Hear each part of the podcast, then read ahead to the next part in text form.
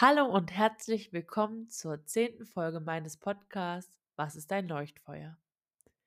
Heute ist meine Mama zu Gast und das Gespräch ist tiefgründig, aber auch an manchen Stellen zum Totlachen. Und damit wünsche ich euch jetzt ganz viel Spaß bei der Folge.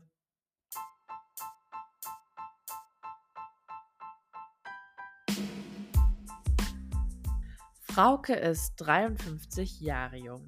Sie ist leidenschaftlich, kreativ und hat meistens ein Lächeln auf dem Gesicht. Sie hat jahrzehntelang als Krankenschwester und Stationsschwester gearbeitet, machte nebenbei Ausbildungen zur Lach-Yoga-Coachin und Tanztherapeutin. 2019 hängte sie dann ihren Job an den Nagel, gezwungenermaßen, Burnout. Wie fühlt es sich an, für etwas zu brennen und dann auszubrennen? Hallo und herzlich willkommen. Schön, dass du da bist. Hallo, Lisa. Wo haben wir uns denn kennengelernt? Beziehungsweise war ich ein Wunschkind? Du warst ein absolutes Wunschkind. Ich wollte schon immer noch ein Mädchen haben. Ich hatte ja schon einen Sohn, der dann schon sieben Jahre alt war. Und dann habe ich mir immer eine Tochter noch gewünscht und ich hatte den Namen schon, da war ich 15 Jahre alt und da wusste ich schon, dass ich mal in meinem Leben eine Lysanne bekomme. Wo hast du das nochmal hergehabt? Aus einem französischen Buch hatte ich den Namen. Ich war von dem Namen schon immer fasziniert. Ja, und dann hast du dich in, mein, in meine Gebärmutter geschlichen. Du hast dich sechs Monate, äh, nee, nee, neun, nein, neun Monate in meinem Bauch wohlgefühlt und dann kamst du in mein Leben. Und als du mich das erste Mal gesehen hast, wie war das für dich? Das war einfach wundervoll. Das war mitten in der Nacht. Die Hebamme hat, äh, die hat mir dich gebracht, weil es war ein Kaiserschnitt, weil du so groß warst. Und dann habe ich gesagt, wow, da bist du hier. Und dann habe ich dich angeschaut und habe gedacht, huch, er hat ja meine Nase. und das ist ein wunderschönes Kind gewesen. Ja. Hat die Krankenschwester nicht sowas gesagt wie, die hat ihre Ohren? Nee, die hat dann ihre Nase. Man sieht total, dass das ihr Kind Nein. ist. Nein, ich habe immer gedacht, es waren die Ohren. Nee, die Ohren waren, sind zwar auch, aber die oh. Hebamme hat gesagt, die hat total eine süße Nase. Wie ihre? Daher kennen wir uns. Du bist meine Tochter, die ich von ganzem Herzen liebe und auf die ich sehr stolz bin. Wow, das geht ja runter wie Butter. Wie Öl. Ah ja. so war das. Ja. Okay, bevor wir so richtig in das Gespräch starten, habe ich vier Entweder-Oder-Fragen für dich vorbereitet. Fangen wir mal an. Lieber Jesus oder Buddha treffen? Buddha. Lieber backen oder kochen? Backen. Lieber diskutieren oder schweigen? Diskutieren. Reisen oder zu Hause sein? Reisen. Wie würdest du dich denn in drei Worten beschreiben? Kreativ, durchsetzungsfähig und humorvoll. Und wie würdest du mich beschreiben? Kreativ, lebendig und neugierig.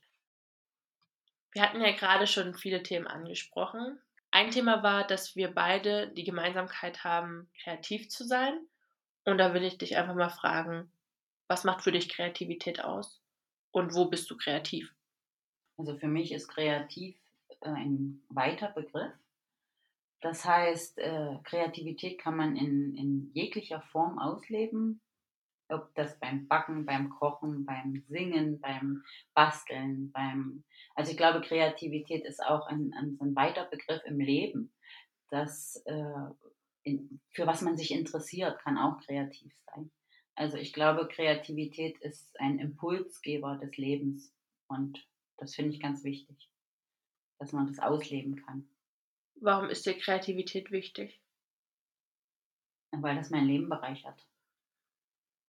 Mhm. Weil ich ein kreativer Mensch bin und äh, auch sehr interessiert und neugierig auf das, was man vielleicht selber noch gar nie probiert hat und dann äh, probiert man das und dann äh, entsteht, also dieses Entstehen in der Kreativität, das finde ich so faszinierend. Ja, und dann kommt da was raus und das, das ist einmalig.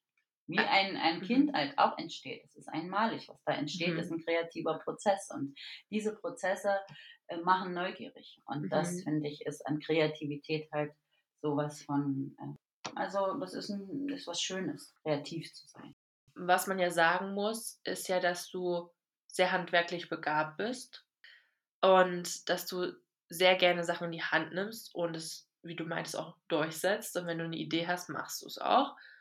Und da fällt mir ganz spontan jetzt gleich ein, dass du sehr gerne auch was für den Garten machst oder im Haus und dass ich das zum Beispiel erstmal nicht wüsste, wie ich das machen würde. Ob das jetzt ein Hochbeet ist oder neu lackieren, alte Möbel neu machen, da bist du ja eigentlich immer, ja, hast immer eine Idee und machst es dann auch.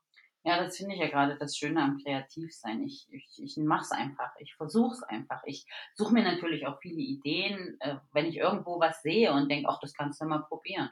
Und dann mache ich das einfach, weil ich weiß noch nicht, ob es was wird, aber meistens wird was. Und diese eigene Art aus alt, manchmal alten Möbeln, was ganz Neues entstehen zu lassen, das finde ich, ist, ist, ein, ist eine wunderbare Sache. Hm, Auf welches Werk bist du am meisten stolz, was du mit deinen eigenen Händen geschaffen hast?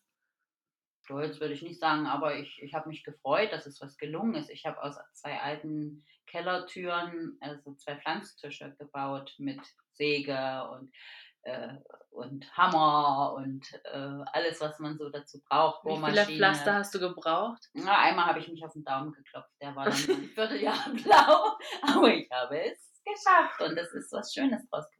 Beim ersten habe ich mich versucht und dann, na, das ist wirklich ein Prozess von 14 Tagen gewesen, weil ich hatte das so im Kopf, wie es hätte sein können, aber habe dann kreativ halt da ein Brett und hier ein Brett und da was dekoriert und ja, das macht mir Freude, wenn dann das Ergebnis aus so einem Kreativprozess auch dasteht und sagt, Mensch, cool, Kann dass ich sich das sehen selber lassen. gemacht habe. Und kann sich sehen kann lassen. sich Und wie viel Freude bereitet dir das dann, das zu teilen mit anderen?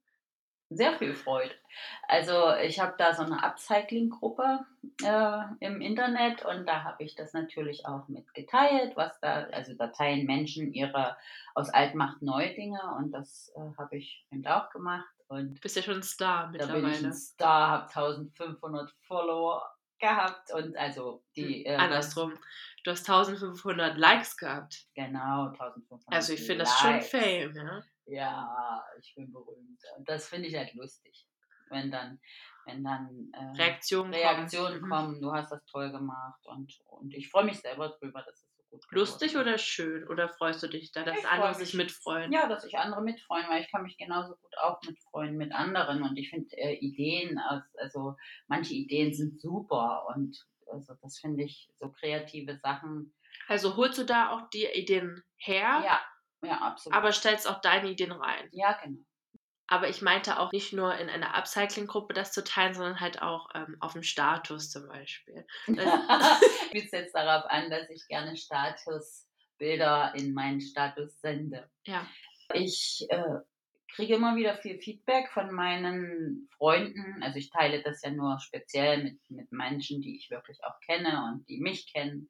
Und diese, da kriege ich immer ganz viel Feedback, dass für ihr Leben äh, ganz oft gerade die richtigen Bilder oder die Sprüche, die ich halt, die mir im Leben begegnen, einfach, die stelle ich halt manchmal in den Status. Das ist breit gefächert, nicht nur positiv, manchmal ist es auch zum Nachdenken oder einfach zum äh, gute Laune bekommen oder mal irgendwelche Tipps oder auch was Lustiges oder ich kann mich auch selbst sehr humorvoll äh, in Szene setzen und ja, da kriege ich halt viel Feedback, dass manchen ihnen das ihren Tag erhält und das finde ich eben so schön an dieser Sache und man hat immer eine Verbindung zu anderen Menschen und sie, ich kriege halt auch Feedback darauf und das finde Ja. ich sehr schön. Wie wichtig oder wie wichtig ist dir denn so eine Message zu vermitteln? Dieses ähm, vielleicht die kleinen Dinge sehen im Alltag, das Schöne. Das ist mir sehr wichtig, weil ich glaube, daran krankt die Welt, indem sie äh, immer nur die großen Sachen sieht und nicht die kleinen Dinge auf dem Wegesrand, die Blume oder die, den Moment halt leben kann. Weil ich halt aus Erfahrung heraus, ich bin schon immer ein positiver Mensch, aber ich, das glaube ich war auch mal mein, mein Credo, einfach so den Menschen mh, zu helfen natürlich aus meinem Beruf heraus, aber auch äh, irgendwie, also mein Spruch war immer, wenn ich mich verändere, verändert sich die Welt. Und wenn ich mich halt positiv verändere, dann kann ich ein Stück der Welt zurückgeben. Und oder die Welt oder die Menschen, die dich bege dir begegnen, positiv beeinflussen. Eben. Also nicht beeinflussen, aber äh, vielleicht einen kleinen Anstoß geben, dass es auch anders geht. Also gerade mit der Freundlichkeit, der Mitmenschlichkeit, dem Sozialen. Das war auch, also das ist so ein Ding, wo ich mich immer an dich erinnere. Wenn jemand irgendwie unfreundlich ist im Alltag, begegne dem Menschen nicht noch unfreundlicher, sondern noch freundlicher, weil dadurch werden die Menschen auf ihre Unfreundlichkeit gestoßen und sind auf einmal ganz anders. Du wirfst sie im Prinzip auf ihre Unfreundlichkeit zurück. Und wenn du, du kennst ja den Grund nicht, warum Menschen unfreundlich sind. Und ich glaube immer, der, derjenige, der sein Lächeln verloren hat, braucht, sein, braucht dein Lächeln äh, am meisten und nicht noch auf ihn draufgehaut oder draufgehauen. Ne? Ähm, und das ist, glaube ich, verschenke dein Lächeln, dann kehrt es zu dir zurück, ist eigentlich mein Credo, also mein Spruch im Leben. Und hast du deswegen auch eine Ausbildung zur Lach-Yoga-Coaching gemacht? Ich habe, das war eigentlich, da bin ich dazu gekommen durch die Tanztherapie-Ausbildung. Der Lehrer hat halt auch, war auch Lach-Yoga-Lehrer. Und ich fand es sehr interessant, solche Übungen mal zu machen. Was macht das mit einem? Und das war so ein erhellendes und schönes Wochenende, was wir da verbracht haben. Und äh, wie gesagt, Lachen, das verbindet, ja, verbindet ungemein und äh, macht auch erhält gesund. den Tag, macht gesund. Ich bin ja dann als Lach-Yoga-Leiterin und habe das auch sehr viel in Gruppen angewendet und die Menschen kommen ganz anders raus. Da werden ja Prozesse in Gang gesetzt im Gehirn, äh, dass praktisch Endorphine freigesetzt werden und dadurch hast du einen besseren Tag. Und das, das ist auch dieser Humor, den man dabei braucht, um Lach-Yoga ja. zu machen, ist natürlich gesund. Ja, ich kann mich auch noch gut erinnern, als du die Ausbildung gemacht hast, dass du das im Wohnzimmer ausprobiert hast und ich dann täglich das Lied jede Zelle deines Körpers ist glücklich. Jede Zelle deines ja, Körpers ist Ja, du hattest halt das Glück. Da, da, da. Und dann noch eine begeisterte Frauke, die da im Wohnzimmer stand und mitgesungen hat. Und ich als Teenie, ich war so 14 oder so, hab mir gedacht, was ist hier los? Du hattest halt das Glück, dass du immer die Versuchsperson bei meinen Lachübungen warst, aber auch bei den Tanztherapieübungen. die Choreografien, die wir in dem Wohnzimmer gemacht haben, habe ich halt einen Tag oder abends später in der Klinik äh, ausgeführt mhm. und äh, mit viel Erfolg. Da warst du ja auch dabei, obwohl dir das überhaupt keinen Spaß gemacht hat, als Zwölfjährige mit alten Leuten zu tanzen. Aber ich muss sagen, durch diese, ähm, durch diese dieses Ranführen an, an Tanz oder an, an, an Menschen in Gruppen, glaube ich, hat dir das trotzdem auch viel gegeben. Mhm. Es ist noch so, dass ich fragen wollte, kannst du den Zuhörenden eine Lach-Yoga-Übung mitgeben? Ja, zum Beispiel, wenn du an der Ampel stehst und die ist rot, brauchst du dich nicht ärgern, sondern du fängst an, ah, die Ampel ist rot, die Ampel ist rot. Die Ampel ist rot, okay. Die Ampel ist rot. ja, genau so. Das so, wäre zum Beispiel ein Beispiel. Nächstes Mal, wenn ihr an der Ampel steht, wisst ihr jetzt, was ihr machen könnt. Oder im Stau.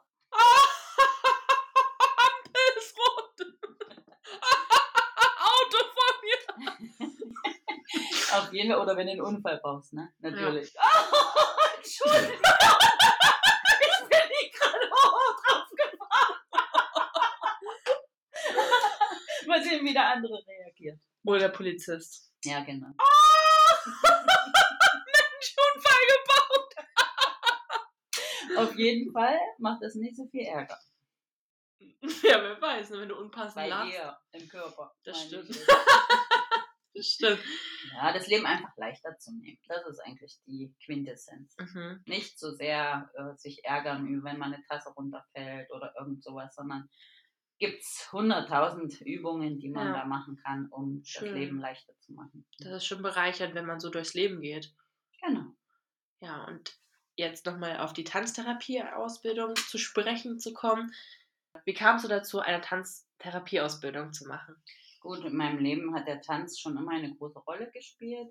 Ich habe schon als Kind getanzt. Ich war im Karneval elf Jahre Tanzmariechen und habe die Gruppe geleitet für Karneval, die Showtänzer mit choreografiert und ja, und da habe ich dann, wo ich ja woanders hingezogen bin, dann, äh, weil mir das Tanzen immer noch am Herzen lag, äh, auf eine Seite gegangen und habe gesagt, Mensch, da muss doch noch was geben. Mein Mann hat in einer Klinik gearbeitet, wo Tanztherapeuten gesucht wurden und hat mich einfach mal gefragt, äh, hast du nicht Lust, das zu machen? Du kannst das doch. Naja, dann habe ich mir ein Buch gekauft, habe äh, das Buch durchgelesen und habe gedacht, ja, das ist ja einfach, mache ich mal. So. Du hast gar keine Ausbildung gemacht? Am Anfang nicht. Ach.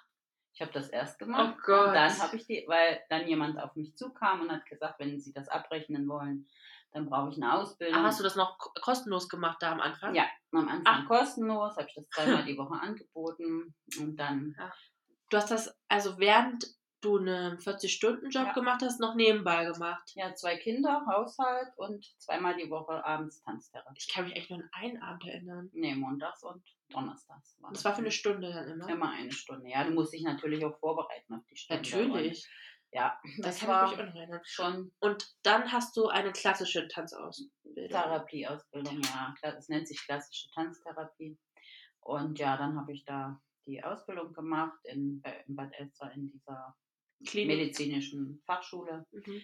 Ja, und das war auch sehr schön. Und dann habe ich eine ganze Weile halt klassische Tanztherapie in den Kliniken angeboten. Boah. Und dann. Was, oder beziehungsweise darf ich da nochmal einkritschen? Mhm. Was hat dir daran besonders viel Spaß gemacht? Für mich hat es Spaß gemacht, wenn ich die Menschen gesehen habe, wie sie gekommen sind, mit ihren verhärmten und angespannten Gesichtern, und sie sind dann nach dieser Stunde Tanztherapie rausgegangen und hatten ein Lächeln auf dem Gesicht, waren entspannter. Sie haben gestrahlt, einfach mhm. wieder in ihrer Krankheit. Es war eine onkologische Klinik, wo viele krebskranke Menschen waren. Und die haben dann wieder einfach ein Lächeln, so ein ganz kleines Lächeln wieder zurückbekommen mhm. auf ihr Gesicht. Und das ist für mich der größte Lohn gewesen. Ja. Und wenn sie dann natürlich auch noch gesagt haben, in, diese Tanztherapiestunde war für sie das Schönste, was sie in dieser Klinik erlebt haben. Und das waren viele Menschen, die da auf mich zugekommen sind. Und ja, das war der Lohn. Ich weiß noch mit diesen Stöcken. Da gab es doch auch immer so, es war ja nicht nur Kreistanz, sondern auch so um den Stock rum tanzen und Chakalaka ja, Da kamen mir natürlich die, ähm, die Showtänzer zugute. Da habe ich halt New York, New York mit den Patienten getanzt. Und das war aber sehr lustig. Also es geht ja im Prinzip bei der Tanztherapie auch erstmal, dass du wieder den Körper in die Bewegung bringst. Ja. Und das habe ich damit geschafft. Also wir haben da mhm. auch einen Stern, der deinen Namen trägt, getanzt. Oder also ich habe mir da ganz, da ist halt die Kreativität auch wieder ganz wichtig, dass man sich da was einfallen lässt, was den Menschen einfach Spaß macht. Ja, warum musste ich damit hingehen? Ja, du warst immer mein Versuchskaninchen. Jetzt weiß ich, warum ich das nicht so mag. Tanzen. Nein, weil Spaß, einfach, ich mag tanzen. Weil, ähm, ja, sonst bei einer ungeraden Zahl hätte ich immer mitmachen müssen. Und, äh, ne, und wenn man eine Gruppe anleitet, ja. äh, ist es doppelt so schwierig, wenn du mittanzt und musst aber noch gucken, dass du zählst und die anderen äh, sozusagen. Das verdrängt, äh, ne? Ja. Grüne Krawatten kommen mir wieder in den Sinn. Ja, genau, die habe ich noch zu Hause. Oh. Ich habe die äh, Patienten ja dann immer in Männer und Frauen eingeteilt, damit wir natürlich auch richtig Tänze Aber es waren meistens Frauen. Ja, also, ja. Ne? Also das ist halt nichts geschlechterspezifisch gewesen. Prozent sind Frauen, die dahin gehen. Es ging nur darum, dass du jemanden brauchst, der führte. Ja, und, genau. Ne? Das machte die Sache einfacher. Ja. Also jetzt nicht, dass man das einteilt unbedingt. Mann, das können natürlich auch Frauen tanzen miteinander. Waren ja auch Frauen. Ja, genau. Deswegen wollte ich das nochmal sagen. Aber die Einteilung, dass man dann die benennen kann, dass man sagt, okay, der Mann führt jetzt an oder ja, so. Oder man könnte auch sagen, A führt B an, aber es ist natürlich einfacher ja, und geläufiger in der Zeit gewesen. Genau. Das war ja auch vor wie lange hast du das eigentlich gemacht und von wann bis wann? Also ich glaube, das habe ich gemacht von 2004, die Ausbildung, äh, dann bis 2012. Also bis ich dann diese äh, andere Ausbildung begonnen habe zur Tanztherapeutin, weil das hatte nochmal eine ganz andere äh, Message. Die, das war eine nonverbale äh, Methode. Nochmal ganz kurz darauf einzugehen. Du hast eine klassische Mhm. Tanztherapie-Ausbildung gemacht und danach hast du dich nochmal weitergebildet im Genau. Tanzen. Jetzt kannst du ja mal erklären, was das für eine Tanzausbildung war. Ja, also erst sollte ich ja dann vom, von meiner Arbeit aus, also dieses mittlere Management-Ausbildung machen. Und da habe ich aber für mich entschieden, ich brauche erstmal was, was mein Herz zum Singen bringt. Also das war alles so verkopft und so. Also ich habe ja dann noch nebenbei die Stationsleitung auch gehabt. Da gehen wir auch gleich nochmal genauer drauf ein. Und da habe ich erstmal gesagt, ich brauche erstmal wieder was, was mir Spaß macht, was mein Herz zum Singen bringt. Und dann bin ich im Internet auf eine äh, Tanztherapie-Methode gestoßen, die sozusagen Animovida heißt. Mhm. Animovida heißt die pure Lust am Lebenstanz. Und diese Methode hat, ist, hat einen nonverbalen Ansatz. Das heißt, man redet nicht miteinander, sondern es geht ganz viel über Augen. Augen und Gesicht und Lächeln. Genau, man kann sich mal anzwinkern. Aber diesen Kontakt zu halten, halt eben Ja. nicht unbedingt anfassen. Ja, weil du ja gerade sagst, die Sinne, also dass man manchmal äh, ja Hemmungen hat und da sind halt ganz viele Menschen auch ähm, in der Begegnung mit anderen, Ich eben glaube, nicht gleich diese Körperlichkeit zu haben. ich glaube, das sind bei mir nicht so nur Hemmungen, sondern so, ich finde halt ganz oft sind Menschen sehr grenzüberschreitend Ja. im Körperkontakt. Mhm. Gerade wenn ich die Person nicht kenne, mag ich das einfach Genau. Und nicht. diese Methode ist halt sehr auf sich besonnen, Mhm. ne? dass man erstmal seinen Körper kennenlernt, dass man erstmal äh, äh, im Raum ankommt, dass man erstmal für sich entscheidet, äh, ganz viel mit Augen zu tanzt. Was ja? war für dich da so ein Aha-Erlebnis? Äh, das erste Wochenende, das war ein Schnupperwochenende, wo ich in diesem, also das konnte man erstmal buchen und das habe ich da gebucht und da habe ich gemerkt, dass total mein Herz aufgeht bei dieser Methode. Also es war wie als ob ich, ja, genau das ist mein Weg. Also das ist Mhm. das, wofür ich stehe und wofür ich brenne. Ja. Und das war da so ein Moment, also hm, spirituell würde ich sagen, das war so ein Einheitsmoment. Ich war total im Frieden mit mir und mit allem und, und meinem Weg und, und ich habe gesagt, ja, das ist es. Und das ist bis heute, also das habe ich 2012 angefangen, bis heute, wir hatten jetzt zehnjähriges Klassentreffen und Hm. wir haben immer noch Kontakt durch diese Verbindung, durch diese zweijährige Ausbildung. Tanzen kann schon sehr verbinden. Total. Also es ist ja nicht nur Tanzen. Es ist ja, es sind ja ganz viele Körperübungen gewesen. Es sind ganz viele, hat ganz viel mit Emotionen zu tun gehabt. Also rauslassen, Gefühle rauslassen, Aggressionstänze, ähm, ganz verschiedene, also sämtliche Themen des, des Menschseins werden ja da angesprochen. Mhm. Und das ging sehr tief. Mhm. Ja, hört sich auch so an. Mhm. Und ich habe ja auch ein bisschen was mitbekommen. Genau. Doch neben dem ganzen Tanzen, was du als Leidenschaft jetzt schon bezeichnet hast, oder auch das Lachen oder Menschen zum Lachen zu bringen, nicht durch so eine Art Clown oder Comedy-Star, sondern eher durch zusammen erleben und lachen. Hast du ja auch noch einen Job ausgeübt. Ja. Ich bin ja vom Beruf Krankenschwester und da bin ich im Prinzip dazu gekommen, weil meine Chefin gesagt hat, weil ich halt gern organisiere, weil ich gern durchsetze, was ich mir in den Kopf setze. Äh, Ich wäre halt dafür prädestiniert, eine Station zu führen. Ja, und da bin ich halt dazu gekommen, weil meine Stationsschwester in die Rente gegangen ist und ich dann Stellvertreter wurde. Naja, und dann war es halt so, dass ich die Station übernommen habe. Eine kleinere Station, 30 äh, Bettenstation oder 35 Bettenstationen mit 15 Mitarbeiter und dann habe ich viele, viele Jahre dazu gebraucht, zwei Stationen, also zwei Fachgebiete sozusagen äh, zu leiten, die Orthopädie und die Unfallchirurgie und dann waren das 70 Betten und manchmal 35 Mitarbeiter mit Azubis und die habe ich sozusagen als Führungskraft angeleitet. Wie viele Jahre waren das? Insgesamt 15, 15 Jahre. Und habe da natürlich in dieser Zeit die Ausbildung machen müssen als mittleres Management und das ging auch über zwei Jahre. Mhm. Das habe ich dann halt sozusagen an der, genau die, in, im September hat die Tanztherapie-Ausbildung dann ab, aufgehört und im September habe ich die mittlere medizinische Management-Ausbildung angefangen, über zwei Jahre. Mal ganz kurz gefragt, wie wichtig ist dir denn Bildung? Sehr wichtig, total wichtig. Also ich glaube, dass man nie auslernt. Mhm. Ich glaube, man kann immer wieder was Neues lernen und das ist, macht ja den Mensch auch aus in seiner Entwicklung.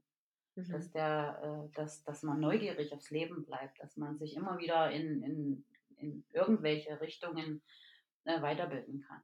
Egal, ob das jetzt im Lesen ist, ob das im, einfach mal eine neue, ein neues Schubfach aufmachen und sagen, okay, da habe ich noch nie hingeguckt, das würde ich jetzt mal noch ausprobieren. Mhm. Also das, glaube ich, ist, ist, zeichnet mich auch aus, dass ich sehr neugierig aufs Leben bin. Oder eine neue Sprache zu lernen. Zum Beispiel habe ich auch Italienisch angefangen mit meinem Mann zu lernen, weil wir leidenschaftliche Italien-Fans sind. Wir sind ganz lange nach Kalabrien gefahren und haben dort halt mit dem Kellner Italienisch gelernt.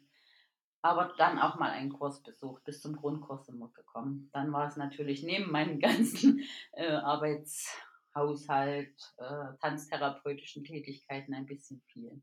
Ja. Dir ist Urlaub schon auch sehr wichtig gewesen. Total. Oder also, ist es immer noch? Immer noch. Also Reisen und neue Länder kennenlernen, neue Horizonte eröffnen. Aber auch in diesen Momenten des Urlaubs einfach zu sein mal abzuspannen. Genau, einfach mal zu chillen. Äh, zu chillen, einfach mal ein Buch zu lesen oder in den Tag hineinzuleben. Das, glaube ich, ist das Wichtigste, was man, was man sich da auch mitnehmen kann. Auch in den Alltag. In den Alltag, natürlich. Kraft tanken. Aber wie schwer ist es denn, von einem Urlaub zu kommen und dann wieder, ähm, jetzt gehen wir mal wieder zurück, äh, zwei Stationen zu leiten mit über 30 MitarbeiterInnen das ist sehr, sehr schwierig. Vor allen Dingen, wenn man ein, ein Perfektionist ist und immer 150 Prozent. Perfektionistin. Ja, das, also ne, kann man ja auch ein R Beides. oder ein I, eine Sie sein. Aber wenn man solche Züge hat, dass man halt immer alles gern ordentlich und äh, dass man einen eigenen Anspruch an sich hat und natürlich den auch auf andere projiziert. Mhm. Also äh, das ist sehr, sehr schwierig und sehr äh, kräftezehrend. Und was am meisten kräftezehrend ist, dass, äh, dass man andere praktisch mitziehen muss, die halt nicht diesen Anspruch haben. Die einfach nur hinkommen, um zu arbeiten Geld genau. zu verdienen. Das ist ja auch ihr gutes Recht, aber wenn man die Führungskraft ist, ist man ja ein Vorbild und ich habe immer so gelebt, dass ich sage, wenn ich was von anderen verlange, dann muss ich das auch vorleben und das ist auf Dauer halt sehr anstrengend. Und eins ist halt auch gewiss, man kann nur ausbrennen, wenn man für was brennt. Und meine Flamme hat sehr viel gebrannt, weil ich auch in diesem Beruf, sage ich mal, ganz viel geben konnte, natürlich anderen geben konnte, äh, an Hilfestellung, nicht nur als Krankenschwester in, in diesem Bereich, aber auch als in Versammlungsform, in, in Teamentwicklung, in ganz vielen verschiedenen. Bereichen. Du konntest im Grunde dich weiterbilden, Absolut. konntest immer was lernen, dich ja. herausfordern. Ja aber konntest auch andere weiterbilden ja. oder begleiten in ihrem Prozess. Ja, also. Ob das, das eine Ausbildung ja. ist oder im Arbeitsprozess. Ne? Absolut. Es ging ja auch, ich hatte ja auch Schüler und äh, die ich begleitet habe, die dann bis zur Ausbildung sozusagen dann fertig waren. Aber auch die Mitarbeiter, die zu mir gekommen sind nach der Ausbildung und dann natürlich in Mitarbeitergesprächen, in Zielführungsgesprächen. In, ja. Ich habe das halt sehr ernst genommen, wie man eigentlich eine moderne Führung macht, um mhm du warst äh, jetzt nicht, Du warst jetzt nicht nur, du bist Chefin und es geht nach deiner Pfeife, sondern du wolltest alle mit einbeziehen. Ich habe einen anderen Führungsstil gewählt, also der eigentlich normalerweise jetzt äh, nicht mehr diesen dominanten machtübergreifenden Führungsstil, sondern ich habe einen Mitspracherführungsstil gelebt, dass ich sage, ich habe junge Mitarbeiter gefördert in ihrer Kreativität und habe das auch mit aufgenommen. Mhm. Ihre Ideen, ihre, ich, ich finde immer Stärken, Stärken war das Wichtigste, was man machen konnte. Und da jeden seine Stärke zu auszufiltern und äh, die auch leben zu lassen in dem ganzen Betrieb des mhm. Gesundheitswesens, das war eine Aufgabe, also wo ich an Grenzen gekommen bin, dadurch, dass halt dieses Unternehmen halt auch ähm, Profitunternehmen ist und immer wieder mir neue Aufgaben gestellt hat. Mhm. Ähm, du wolltest einfach jeden einbeziehen, ob das die ja ob äh, das, Schülerin war, genau. ob das der Mitarbeiter war, der 30 Jahre dabei ja. war oder erst ein genau. Jahr. Diese und Gruppe, Menschengruppe zusammenzuführen. Das mhm. war eigentlich mein Sinn, weil ich glaube, dass jeder was zu geben hat. Und, und äh, seine Stärken einbringen kann. Und seine Stärken einbringen Und die kann. Schwächen ausgeglichen werden durch die anderen Stärken Eben. von jemand anderem. Genau. Macht ja im Grunde Sinn, ne? Es macht Sinn. Aber auch. wenn nicht jeder dafür brennt, dann wird es schwierig. Es hat, also in der kleineren Station hat es funktioniert, Mhm. ne? also groß. Und sie wollten halt, äh, das Unternehmen wollte, dass ich das halt im Großen, aber das war zu unübersichtlich. Also man konnte ja nicht überall sein und dann Ja, gab es auch keinen. Stellvertreter und es war ein, ein, ein Rennen gegen Windmühlen. Ne? Ja. Weil der Mensch als solches ist ja auch ein Gewohnheitstier und jung und alt zusammenzubringen. Also es war an vielen, vielen Stellen super. Es hat mir auch ganz viel Spaß gemacht ähm, Versammlungen zu leiten oder auch dieses, dieses mich auszuprobieren Mhm. oder auch die Menschen in ihrer Entwicklung zu begleiten. Und man muss ja sagen, das, was du alles sagst, war ja auch ein Teil deiner Arbeit, aber du hast ja trotzdem genauso weitergearbeitet. Also du hast ja Menschen gepflegt, Menschen Ja. aufgepäppelt, äh, warst Ansprechpartnerin für jeden. Ja. Also egal, ob das jetzt der Patient, die Familie vom Patienten Die war, Ärzte, die Ärzte, Schwestern. Schwestern, äh, Azubis, SchülerInnen. eben. Du bist ja mit so vielen Leuten in Kontakt gekommen. Ja. Und dann weiß ich auch noch, dass du ganz oft an Migräneanfälle so zum Ende hin bekommen hast. Ja. Das war eigentlich mein Körper, der da schon äh, die Notbremse zieh, gezogen hat. Also ich habe manchmal äh, vor einer Versammlung oder, oder während der Versammlung auf einmal einen Migräneanfall bekommen und das war also heftig. Und da hat mein Körper im Prinzip gesagt, äh, Frauke, stopp. Und ich Mhm. bin aber über diese Grenze lange hinweggegangen. Und wann hast du dann gemerkt, das geht nicht mehr? Ich habe gemerkt, als ich äh, sechs Wochen zur Kur gefahren bin, dass es mir da super ging und ich bin am ersten Tag wieder auf Arbeit gekommen und es war jetzt kein stressiger Tag, sondern es war ein Tag wie jeder andere, ganz normaler Wahnsinn. Äh, und da habe ich gleich sofort wieder Migräne bekommen und da habe ich gesagt, okay, jetzt ist hier Schluss. Und dann außerdem hat das Unternehmen in meiner Abwesenheit mir noch eine größere Station gegeben mit noch mehr Mitarbeitern und wir mussten umziehen und an diesem Tag habe ich festgestellt, das ist nicht mehr mein System. Oder du willst da nicht noch mehr Energie Ja. reingeben oder verschwenden? Ja. Weil, wo hört es dann auf, ne? Ja, es, es, es hört auf, indem du sagst, ich kann das nicht mehr leisten. Und wie sind die damit umgegangen? Sie waren verdutzt, weil ich habe ja bis dato alle äh, Herausforderungen angenommen und immer Funktioniert? funktioniert. Genau. Und habe äh, immer sehr hohe Qualität abgeleistet. Und äh, ich bin jetzt zwei Jahre aus diesem Job und sie haben noch keine neue Stationsleitung gefunden. Das spricht ja für alles. Ja, wer will sich diesen Job antun? Ja. Aber du hattest ja einen Grund, das zu tun.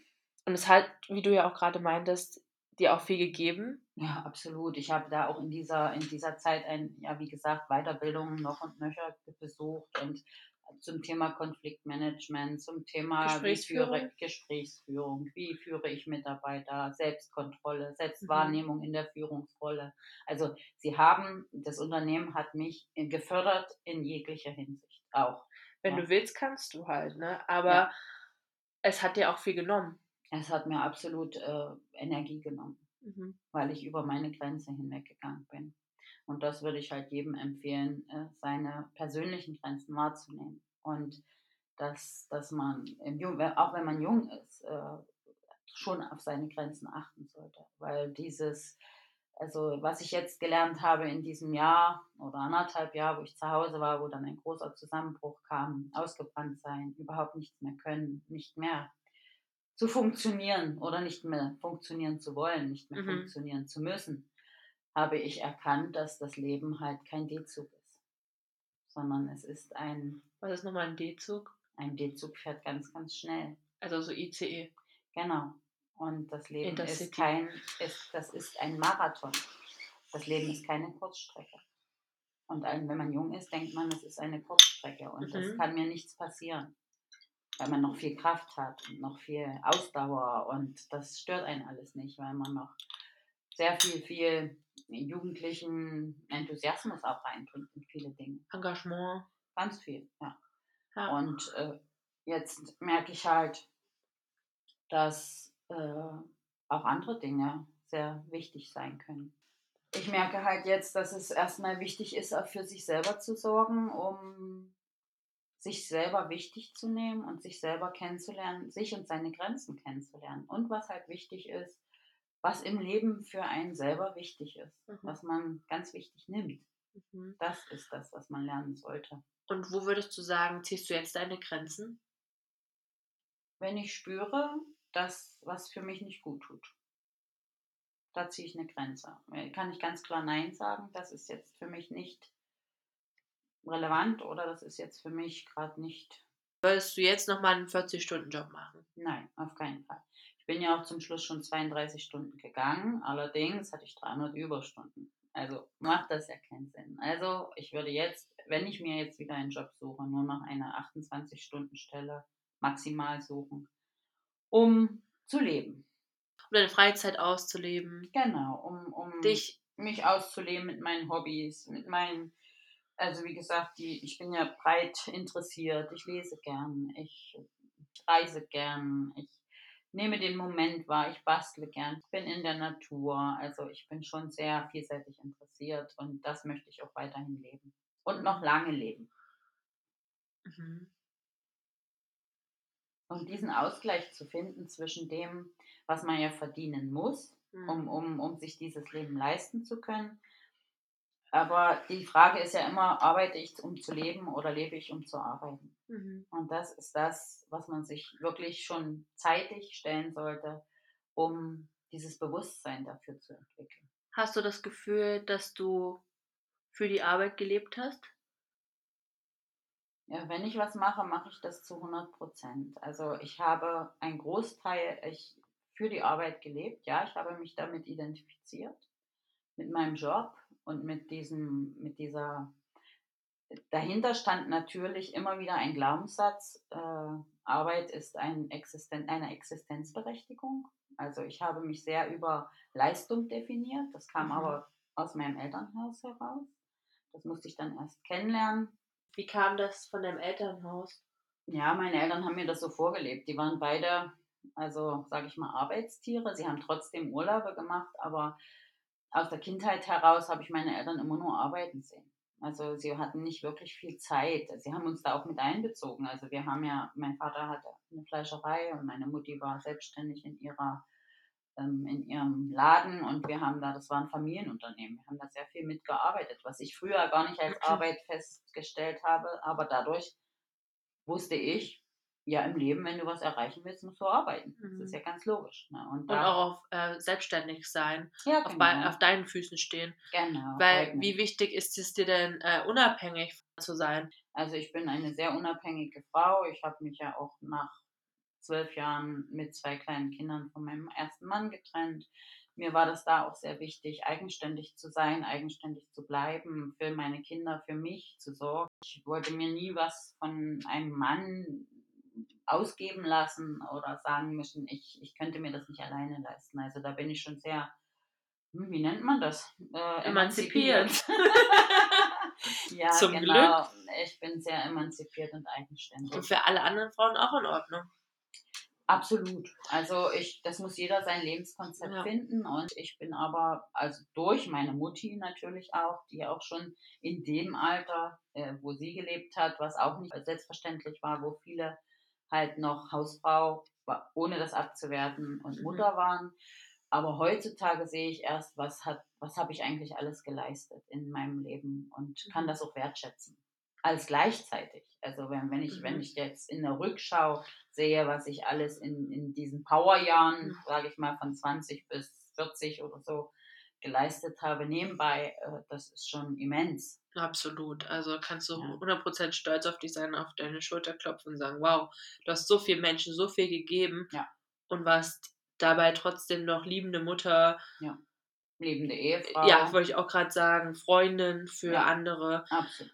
Und weil du gerade die Rückschau angesprochen hast, mhm. würdest du äh, was anders machen, wenn du jetzt nochmal machen könntest? Oder würdest du einen anderen Job wählen? Also gut, anderen Job. Der Job hat mir Spaß gemacht. Mhm. Ne? Also ich, wir haben ja heute gerade darüber geredet, äh, dass ich auch gerne äh, Dekorateur oder kreativ, also mehr in den kreativeren Bereich gegangen wäre. Allerdings muss ich sagen, ist Krankenschwester ein, also nicht in diesem System, aber Krankenschwester als solches ist ein sehr vielseitiger Job. Mhm. Ja? Und es, es ist ja heutzutage nicht mehr nur, wie es das Klischee ist, dass man irgendjemand den Hintern abputzt. Das ist es nicht mehr. Es ist ja dann ist- die Altenpflegerin, ne? Ja, genau. Das ist, nee, auch nicht nur. Also es ist wirklich ja ein ein, ein, ein breitflächiger, Mhm. organisatorischer Job. Ich habe ja auch mal beim, beim Chefarzt in einer Ambulanz gearbeitet, wo ich sage, da äh, ist, meine Talente, sage ich mal, dieses Organisieren, dieses Freundlichsein, dieses Mhm. äh, jemanden äh, Wahrnehmen. wahrnehmen, empathisch sein. Also das halt ist ja so breitflächig, was durch leider durch diese, diese Zeit, dieses Zeitkontinuum, dass man immer im leisten muss und viele Menschen Eben. auf einen Haufen was von dir Ja. wollen. Ich glaube, das, das ist das Problem, ne? Diese, dieses äh, vier Telefone klingeln und dann noch Ja. äh, ständig Ansprechpartner sein und, Und dann noch freundlich und sein. dann Dann immer ciao. noch sich selber, ähm, sage ich mal, unter Kontrolle halten. Ne? Ich Mhm. meine, man hat auch mal einen schlechten Tag und steht schlecht auf. Und das darf aber nicht sein. Du kannst nicht mit schlechter Laune Mhm. entgegentreten und der, dem geht es gerade auch schlecht. Ja? Das darf schon sein und ich glaube, es machen auch viele. Ja, Schlecht drauf sein, weißt du ja, aber ich glaube, du hast jetzt so einen großen Anspruch an Ja. dich selber, Ja. dass du es dir nicht selber erlaubt hast. Das ist das Problem. Und wenn ich eins anders machen würde, dann würde ich mich mehr in den Mittelpunkt rücken. Mhm. erstmal gucken, was brauche ich, um das alles leisten zu können. Und das ist das, was ich jetzt erst, sage ich mal, in den letzten Jahren auch gelernt habe, einfach mal bei sich zu sein und nicht immer nur zu geben, für alle da zu sein, für jeden seine Oder- Probleme zu lösen Mhm. und, und einfach mal gucken, wo bin ich? Mhm. Oder halt einfach kommunizieren. Ja, Das um ist. Ja, das zum Beispiel, oder mir geht es heute nicht gut und es tut mir Mhm. leid, dass ich heute vielleicht nicht der Energiebündel bin oder die gute Genau. Launenschwester. Ja. Jeder hat mal so einen Tag und sie haben das Absolut. bestimmt auch, aber wir versuchen heute das besser zu machen. genau. Vielleicht einfach ehrlicher zu sein, authentischer, weil Mhm. wenn man immer versucht, nur positiv zu sein, dann wird das irgendwann auch mal nach hinten losgehen. ja, dieses ähm, nur positiv sein, äh, positiv thinking, wie man das ja heutzutage so schön sagt, ist, ist nicht gut, weil ich glaube, es hat jeder mal einen schlechten Tag und äh, Oder Tage, Oder Wochen, Tage, Monate. ja, genau. Aber ich bin immer noch davon überzeugt, dass Mhm. man das nicht an anderen Menschen auslassen sollte. Im Gegenteil, sondern dass man sich äußern sollte. Mhm. Mir geht es gerade so und so. Also sich authentisch machen, sich ehrlich machen. Oder wie damit. du gerade auch meintest, um Hilfe bitten. Ja. So, dass man muss nicht alles alleine schaffen. Nein. Und das hast du mir schon sehr viel mitgegeben. Da habe ich selber auch Probleme mit. Ja. Also ich habe immer eine Powerfrau gesehen, was ihr jetzt auch gehört habt, ihr ne, könnt euch das vorstellen, die alles anpackt und es klappt und ähm, die hohe Ansprüche an sich selbst hat, aber auch an jemand anderen. ja. Weil du wolltest ja das. Ja, ich bin ja davon ausgegangen, wenn mir das gelingt, geht das doch bei anderen auch. das ist so ein bisschen, äh, wo ich Ja. denke, äh, wieso Denk kann ich der das auch. nicht? Und das funktioniert aber nicht. Also weil, nicht. Weil, weil ich bin ja von mir ausgegangen, wie ich denke. Ich habe die anderen ja im Prinzip gar nicht wahrgenommen. Mhm. In ihrer, bei, bei, bei einem anderen waren dann schon 80 Prozent für den 100. Ja, und für mich waren das Mhm. aber nur 50. Ja, Ja, und das ist das Problem, dass, dass man, wenn man so ein Power, Power, so viel Energie einfach da ist, dass man sich da auch schnell verrennen kann. Mit, Mhm. ne? Und vor allen Dingen war das noch äh, dieses Feedback, was ich auch immer bekommen habe, ja, bei dir ist ja alles leicht. Mhm. Und aber äh, sie haben nicht wirklich hingeguckt. Sie haben nicht gemerkt, wie schwer mir manches auch fiel. Aber glaubst du, das lag daran, dass du es gar nicht mitgeteilt hast?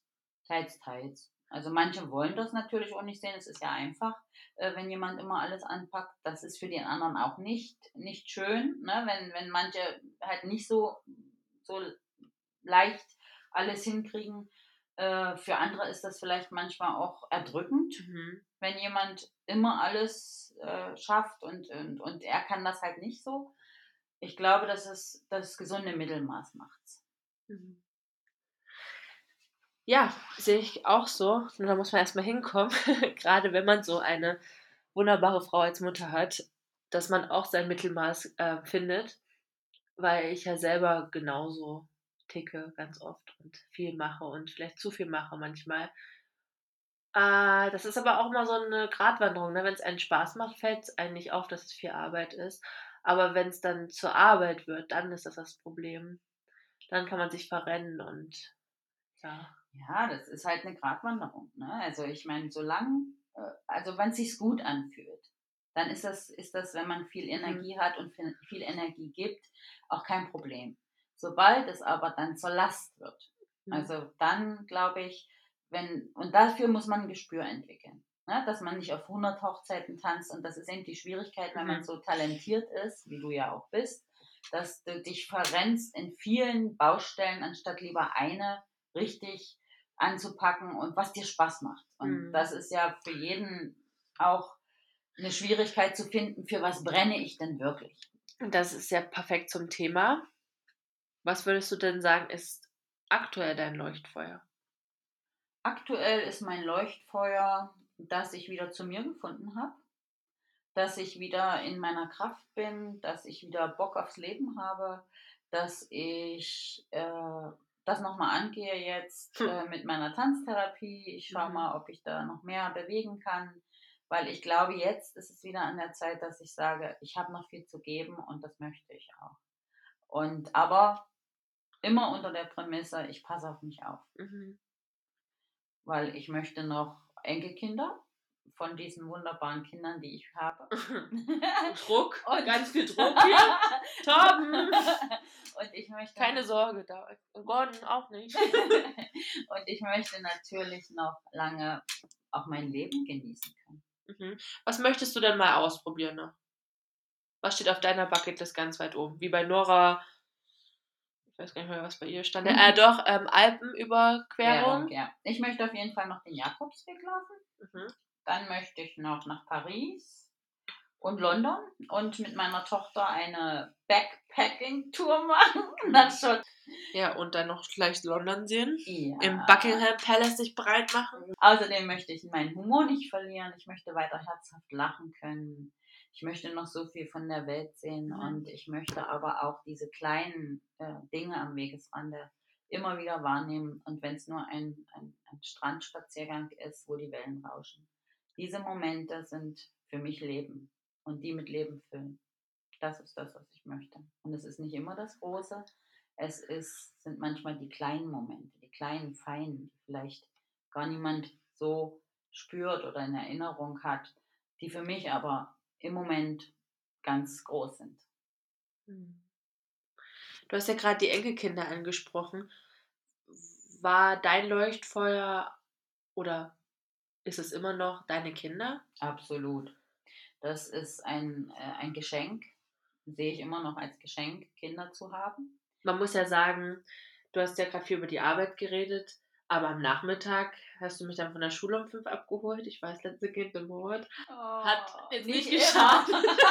also vom Hort an bis nach Hause habe ich dich durchgetextet. Und das ist halt so, ich finde das jetzt im Nachhinein so bewundernswert, weil wenn man sich überlegt, du hast mit so vielen Menschen am Tag irgendwie zu tun gehabt und warst trotzdem so ein gut gelaunte Mutter, die im Auto saß oder mich im Hort abgeholt hat. Und, Hallo, ach Mensch, jetzt bin ich ein bisschen später gekommen, aber ist doch kein Problem. Oder naja, dann komm, Lisa, wie war denn dein Tag? Und du hast dir komplett die Zeit genommen, alles anzuhören. Und ich war ja wirklich, also ich bin ja immer noch gesprächig und ich war auch früher schon gesprächig. Ja. Und du warst für mich immer, ja, eine Säule, eine ganz große Säule, wo ich wusste, ich kann immer zu dir kommen und du bist einfach da. Also das. Was ich, äh, was ich allen Müttern empfehlen kann, ist äh, einfach präsent zu sein. Es ist nicht die Quantität, die man hat, sondern die Qualitätszeit. Also ich glaube, äh, dass ähm, ganz wichtig ist, also das war immer mein Leuchtfeuer, dass Kinder äh, neugierig sind aufs Leben und davon kann man ganz viel lernen. Und mit Kindern kann man ganz viel lernen, wenn man sich die Zeit nimmt, hinzuschauen. Und diese, diese Momente, also für mich waren das immer ganz viele, also jeden Moment für und mit meinen Kindern zu erleben, wenn sie was Neues gelernt haben oder ähm, auch Fahrradfahren oder also für mich, ich habe ja noch ein Hobby, ich fotografiere ja so furchtbar gern. Und ich habe, glaube ich, die meisten Bilder von ever von, von meinen Kindern, weil ich diesen, diesen Entwicklungsprozess so intensiv mitverfolgt habe, weil ich immer gedacht habe, wow, wie schnell werden die groß? Und wenn ich jetzt immer Mütter sehe mit ihren Kindern, die so gestresst sind, kann ich das total nachvollziehen weil ich auch mal so eine Mutter war und habe mich aber immer versucht, immer wieder zu resetten und zu sagen, okay, das ist jetzt wichtig. Also Mhm. meine Kinder sind mir immer, immer Mhm. noch, auch Ja. wenn sie schon 32 und 24 sind. Für meine Kinder würde ich immer alles stehen lassen und sie immer an Nummer eins setzen. Ja. Für mich warst du und bist du auch die beste Mama, die ich mir hätte wünschen können. Also, es tut mir leid für alle anderen. äh, ja, ich, ich, ich sehe das nicht als selbstverständlich an, dass ähm, wir so. Mh, da, also, erstmal, ich sehe es nicht selbstverständlich an, dass du immer für mich da warst. Also, egal wie viel du andere Sachen im Kopf hattest, und warst wirklich da. So, du hast mit mir gebacken und du hast mit mir gebacken. Also, weißt du, du Ja. hast so viel Chaos angestellt und so viel Ja. Scheiß und so Unsinn gemacht. Ja. Aber das war, du warst so lebendig und kindlich und ich habe irgendwie nie das wahrgenommen, dass du irgendwie so eine, also dass du mich belehrt hast oder so, sondern du hast mir meine eigenen Fehler machen lassen und warst aber an meiner Seite so und das fand ich immer total schön, weil ich mich dadurch halt frei entfalten konnte. Ja. Und ähm, jetzt ist es so, oder schon Jahre eigentlich, also eigentlich seit ich aus der Pubertät so ein bisschen entwachsen bin. Mhm. Bist du? Ah, ja, ich glaube schon, langsam habe ich es hab Ah. überstanden. Ja. Äh, deswegen arbeite ich jetzt auch mit Jugendlichen, so damit ich, naja, Okay. okay. Ähm, was ich sagen wollte, ist im Grunde, dass wir so tiefgründige Gespräche führen. Das, was Jasmina jetzt meinte, was, ihr lest Bücher zusammen? So, das ist ja nicht selbstverständlich, dass man gleiche Interessen Mhm. hegt oder dass man sehr Ja. ähnlich ist. Also, Mhm. wir sind auch unterschiedlich, Mhm. Aber trotzdem haben wir Gemeinsamkeiten und das ist total wertvoll. Also, ich habe da schon echt Glück Ja. mit dir. Also ich mit dir auch. also ich hätte mir das nie, also ich habe mir das immer so gewünscht. Ja. Also ich habe ja auch einen Sohn und äh, ich habe mir aber immer eine Tochter gewünscht, die später nicht zu meiner besten Freundin wird, aber dass das Verhältnis sich äh, so entwickelt, dass man über alles reden kann und dass man auch miteinander äh, immer eine Verbindung hat, egal wie weit man weg ist. Und das, glaube ich, ist uns gut gelungen, diesen, diesen Übergang zu bekommen zwischen Pubertät und Abgrenzung und trotzdem Verbindung zu halten. Ich glaube, das ist wichtig, dass man äh, die Kinder begleitet. Also, dass man, dass man den, den Menschen als solches sich entfalten lässt, weil es, jeder ist einmalig und individuell.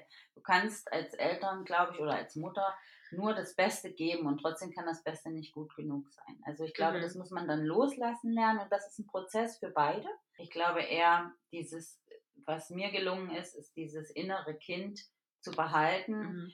und trotzdem Erwachsener zu sein. Und mit, mit Erwachsener als ich in dem Moment zu sein. Ja, genau. Ja. Und äh, dieses, dieses mit den Kindern lernen, Mhm.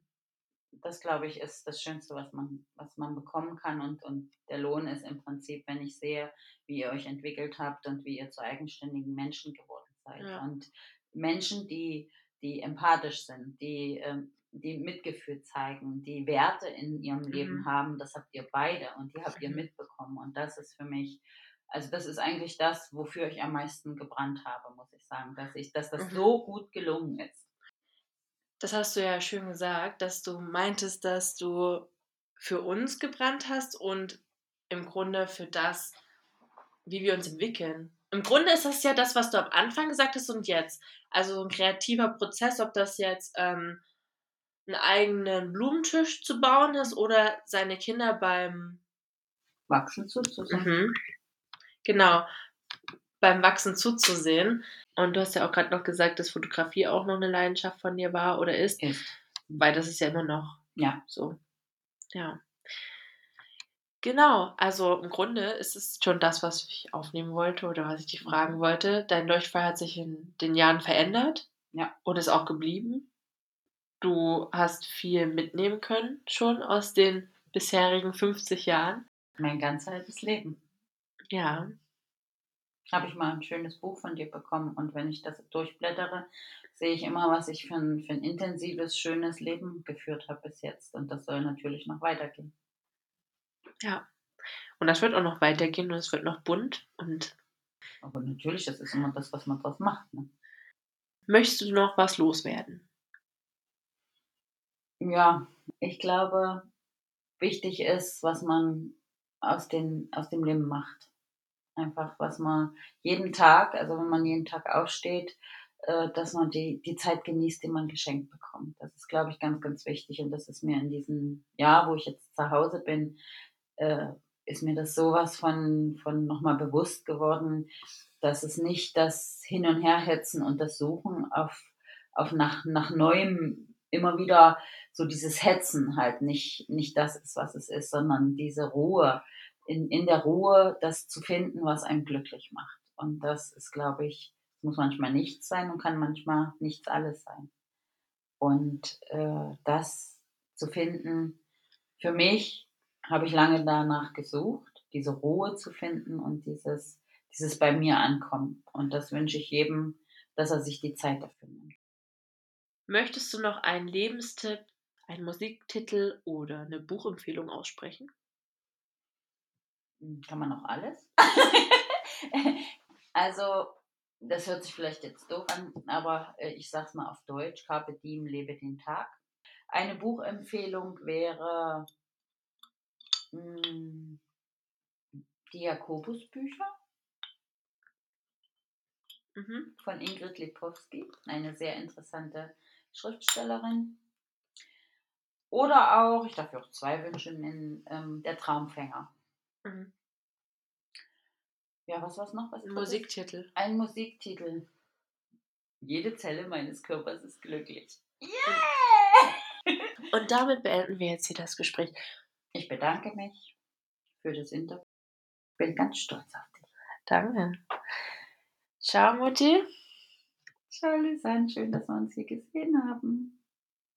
Fand ich auch.